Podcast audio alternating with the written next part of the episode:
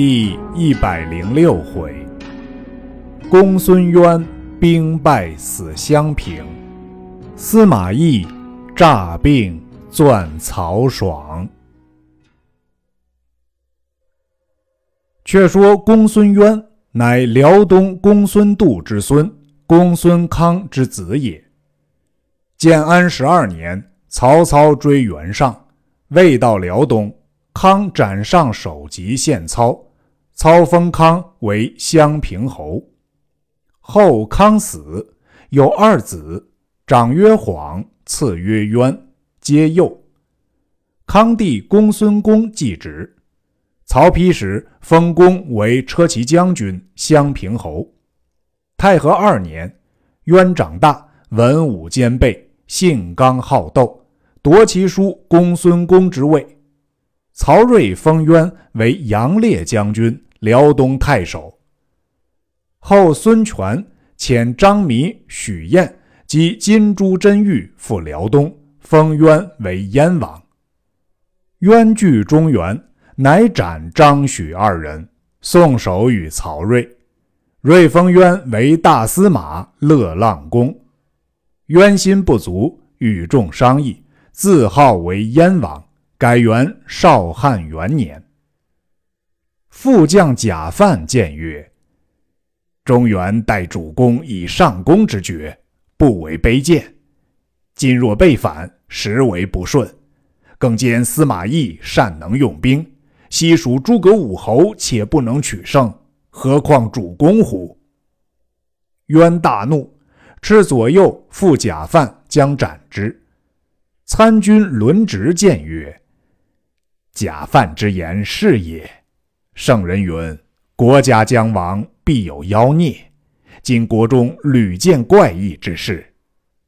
今有犬戴金泽，身披红衣，上屋做人形；又城南乡民造饭，饭赠之中，忽有一小儿争死于内。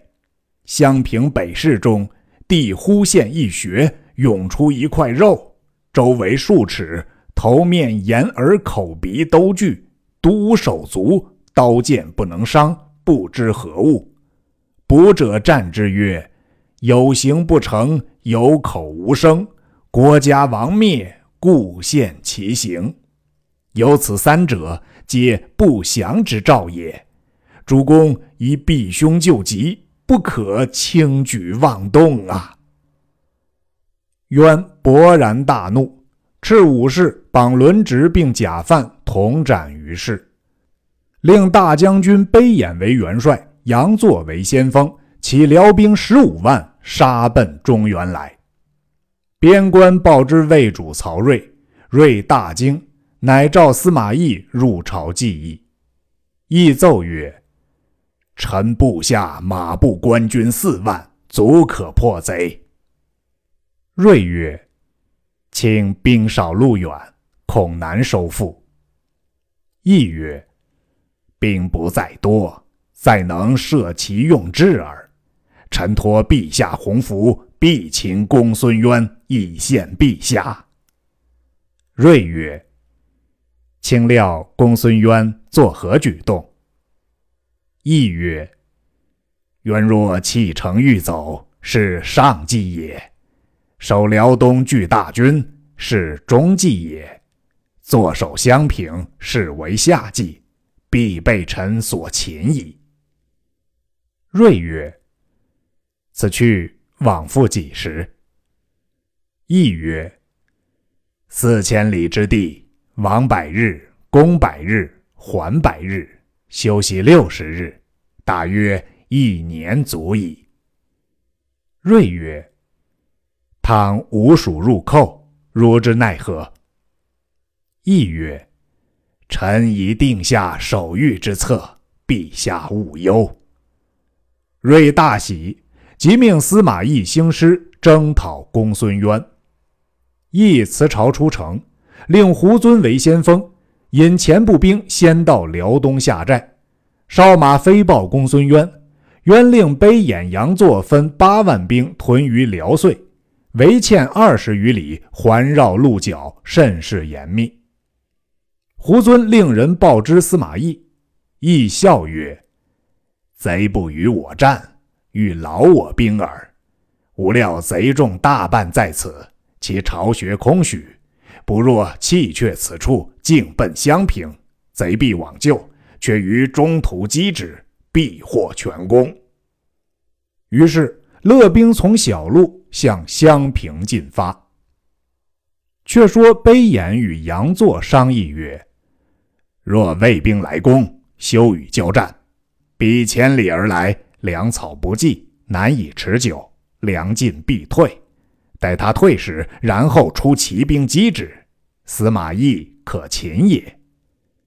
昔司马懿与蜀兵相聚，坚守渭南，孔明竟卒于军中。今日正与此理相同。二人正商议间，忽报魏兵往南去了。悲眼大惊曰：彼之吾襄平军少，去袭老营也。若襄平有失，我等守此处无益矣。遂拔寨随后而起。早有探马飞报司马懿，懿笑曰：“众无计矣。”乃令夏侯霸、夏侯威各引一军伏于辽水之滨，如辽兵到，两下齐出。二人受计而往。早望见卑衍、杨作引兵前来，一声炮响，两边鼓噪摇旗，左有夏侯霸，右有夏侯威，一齐杀出。卑杨二人无心恋战，夺路而走，奔至首山，正逢公孙渊兵到，合兵一处，回马再与魏兵交战。卑衍出马骂曰：“贼将休使诡计，如敢出战否？”夏侯霸。纵马挥刀来迎，战不数合，被夏侯霸一刀斩卑眼于马下。辽兵大乱，霸驱兵掩杀。公孙渊引败兵奔入襄平城去，闭门坚守不出。魏兵四面围合。时值秋雨连绵，一月不止，平地水深三尺。运粮船自辽河口直至襄平城下，卫兵。皆在水中行坐不安。左都督裴景入帐告曰：“雨水不住，营中泥泞，军不可停，请移于前面山上。”易怒曰：“捉公孙渊只在旦夕，安可移营？如有再言移营者，斩！”裴景诺诺而退。少顷。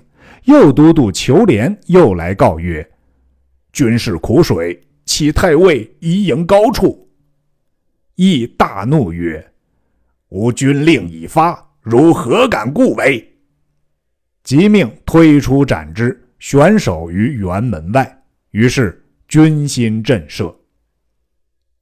亦令南寨人马暂退二十里，纵城内军民出城巧采柴薪，牧放牛马。司马陈群问曰：“前太尉攻上用之时，兵分八路，八日赶至城下，遂生擒孟达而成大功。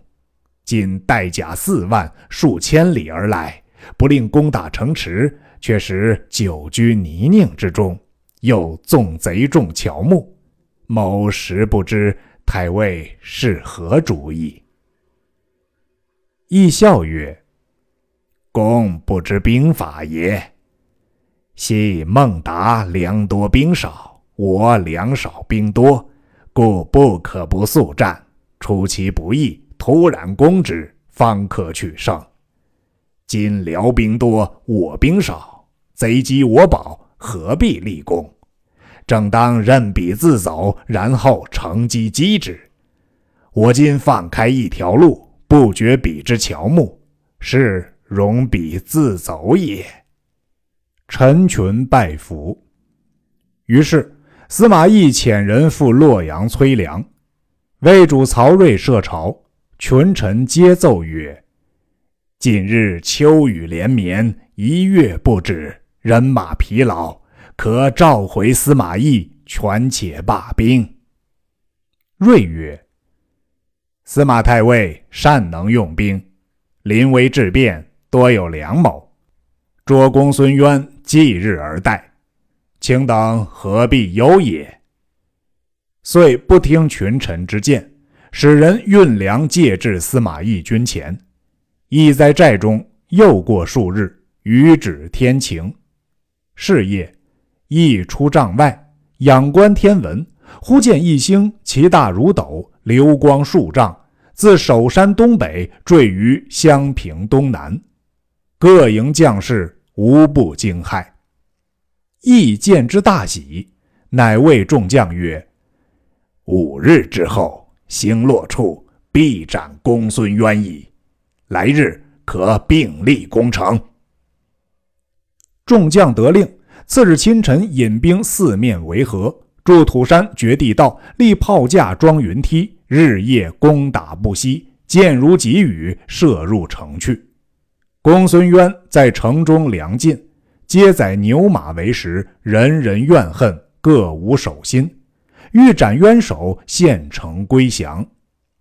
渊闻之，甚是惊忧，忙令相国王建、御史大夫刘辅往魏寨请降。二人自丞相气下来告司马懿曰：“请太尉退二十里，我君臣自来投降。”亦大怒曰：“公孙渊何不自来？孰为无礼？”赤武士推出斩之，将首级付与从人。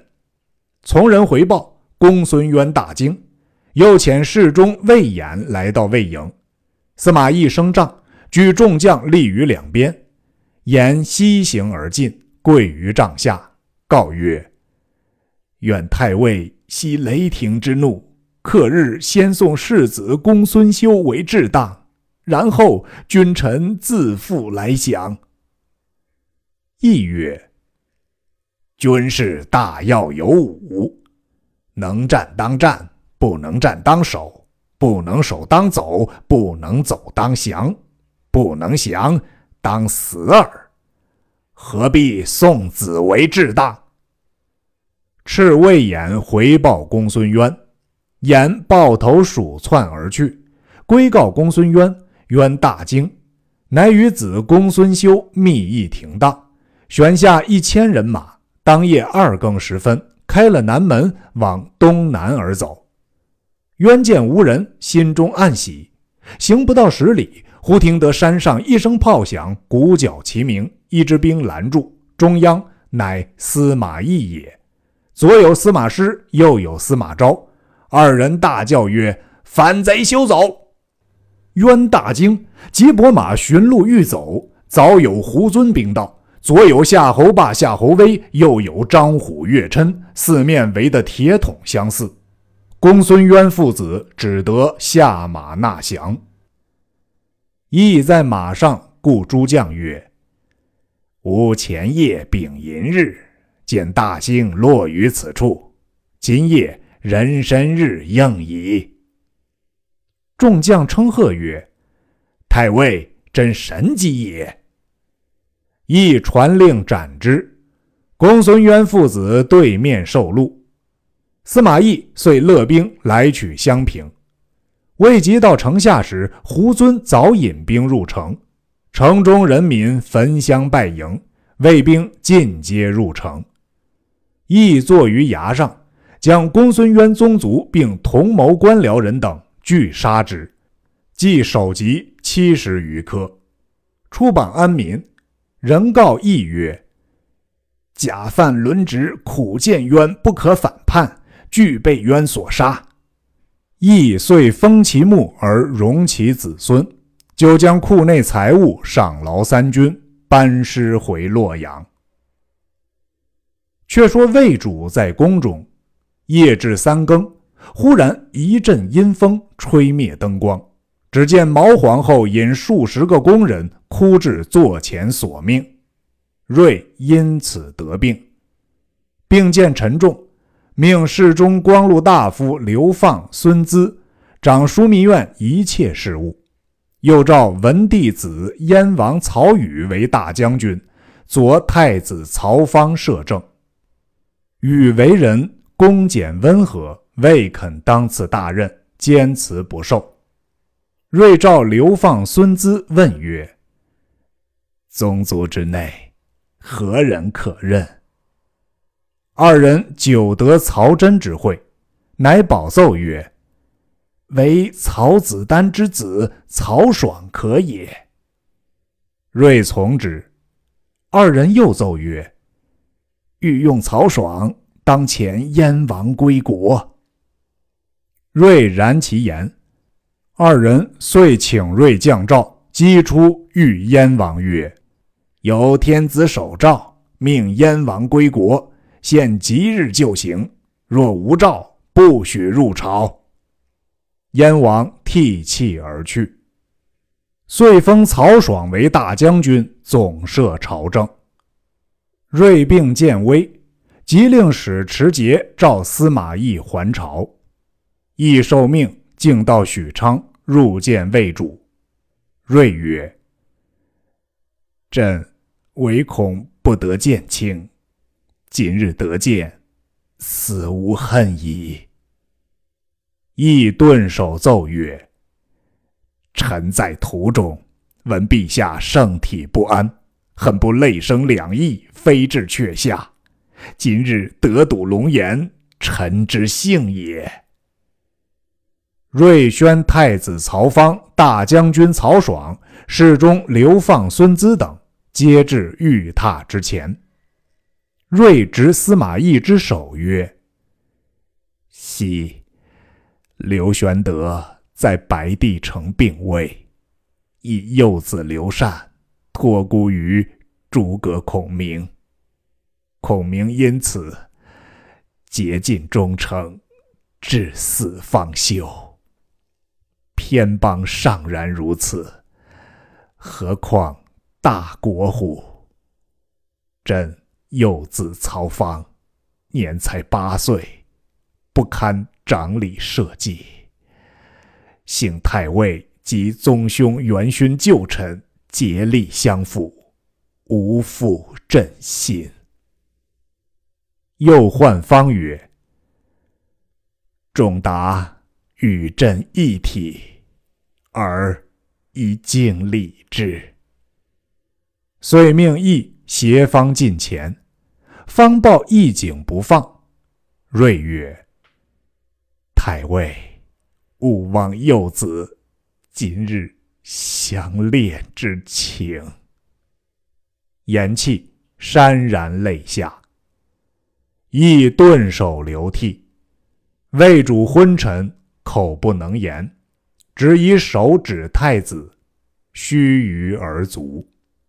在位十三年，寿。三十六岁，时魏景初三年春正月下旬也。当下司马懿、曹爽扶太子曹芳即皇帝位。方字兰卿，乃睿其养之子，密在宫中，人莫知其所由来。于是曹芳视睿为明帝，葬于高平陵。尊郭皇后为皇太后，改元正始元年。司马懿与曹爽辅政，爽事义甚谨，一应大事必先启之。爽字昭伯，自幼出入宫中。明帝见爽谨慎，甚是爱敬。爽门下有客五百人，内有五人以浮华相上。一是何晏，字平叔；一是邓阳，字玄茂，乃邓禹之后；一是李胜，字公昭；一是丁密，字彦敬；一是毕轨，字昭先。又有大司农桓范，字元泽，颇有智谋，人多称为智囊。此数人皆爽所信任。何晏告爽曰。主公大权，不可委托他人，恐生后患。爽曰：“司马公与我同受先帝托孤之命，安忍备之？”晏曰：“昔日先公与仲达破蜀兵之时，累受此人之气，因而致死。主公如何不察也？”爽猛然醒悟，遂与多官计议停当，入奏魏主曹芳曰：“司马懿功高德重，可加为太傅。”方从之，自是兵权皆归于爽。爽命弟曹熙为中领军，曹训为五卫将军，曹燕为散骑常侍，各引三千御林军，任其出入进攻。又用何晏、邓阳、丁密为尚书，毕轨为司隶校尉，李胜为河南尹。此五人日夜与爽议事。于是曹爽门下。宾客日盛，司马懿推病不出，二子亦皆退职闲居。爽每日与何晏等饮酒作乐，凡用衣服器皿与朝廷无异。各处进贡完好珍奇之物，先取上等者入己，然后进宫。佳人美女充满府院。黄门张当阐释曹爽。私选先帝侍妾七八人送入府中，爽又选善歌舞良家子女三四十人为家乐，又建重楼画阁，造金银器皿，用巧匠数百人昼夜工作。却说何晏闻平原管路名术数，请与论议，时邓阳在座，问路曰。君自谓善意，而语不及意中词意，何也？陆曰：“夫善意者，不言意也。”晏笑而赞之曰：“可谓要言不凡。”因谓陆曰：“是为我卜一卦，可治三公否？”又问。连梦轻盈数十来及鼻上，此是何兆？陆曰：“元凯抚顺，周公左周，皆以和会谦恭，享有多福。今君侯位尊势重，而怀德者显，位微者众，待非小心求福之道。且彼者山也。”山高而不危，所以长守贵也。今轻盈臭恶而极严，为俊者颠，可不惧乎？愿君侯剖多益寡，非礼勿履，然后三公可治，轻盈可屈也。邓阳怒曰：“此老生之常谈耳。”陆曰：“老生者见不生，常谈者见不谈。”遂拂袖而去。二人大笑曰：“朕狂士也！”陆道家与舅言之，舅大惊曰：“何等二人威权甚重，如奈何犯之？”陆曰：“吾与死人语。”何所谓也？就问其故。陆曰：“邓阳行步，筋不束骨，脉不至肉，起立轻矣，若无手足，此为鬼造之象。何晏氏侯，魂不守宅，血不华色，精爽焉服，容若槁木，此为鬼幽之象。”二人早晚必有杀身之祸，何足畏也？其舅大骂陆为狂子而去。却说曹爽常与何晏、邓阳等田猎，其弟曹熙谏曰：“兄威权太甚，而好出外游猎，倘为人所算，悔之无及。”爽叱曰。兵权在吾手中，何惧之有？司农还犯意见，不听。时魏主曹芳改正始十年为嘉平元年。曹爽一向专权，不知仲达虚实，是魏主除李胜为荆州刺史，即令李胜往辞仲达就探消息。胜竟到太傅府中，早有门吏报入。司马懿谓二子曰：“此乃曹爽使来探无病之虚实也。”乃去冠散发，上床拥被而坐。又令二婢扶侧，方请李胜入府。胜至床前拜曰：“一向不见太傅，谁想如此病重？今天子命某为荆州刺史，特来拜辞。”义杨答曰：“呃，并州近朔方，好为之备。”胜曰。除荆州刺史，非并州也。义笑曰：“你方从呃并州来？”圣曰：“汉上荆州耳。”亦大笑曰：“哦，你从呃荆州来也。”圣曰。太傅如何病得这等了？左右曰：“太傅耳聋。”圣曰：“其执笔一用。”左右取执笔与圣，圣写毕呈上，亦看之，笑曰：“吾病得耳聋了，此去保重。”言讫，以手之口。势必进汤，亦将口就之，汤流满襟，乃作哽咽之声曰：“我今衰老病笃，死在旦夕矣。儿子不孝，望君教之。君若见大将军，千万。”看去二子，言讫，倒在床上，声嘶力喘。李胜拜辞仲达，回见曹爽，细言其事。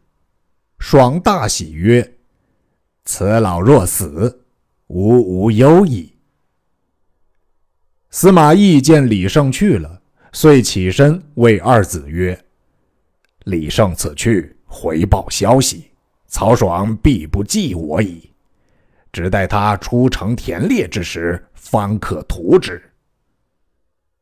不一日，曹爽请魏主曹芳去谒高平陵祭祀先帝，大小官僚皆随驾出城。爽引三弟并新妇人何晏等及御林军护驾正行。司农桓范叩马谏曰：“主公总点进兵。”不宜兄弟接触，倘城中有变，如之奈何？爽以鞭指而斥之曰：“谁敢违变？再勿乱言。”当日，司马懿见爽出城，心中大喜，即起旧日手下破敌之人，并加将数十，引二子上马，径来谋杀曹爽。正是，庇护忽然有起色。驱兵自此逞雄风，未知曹爽性命如何？且听下文分解。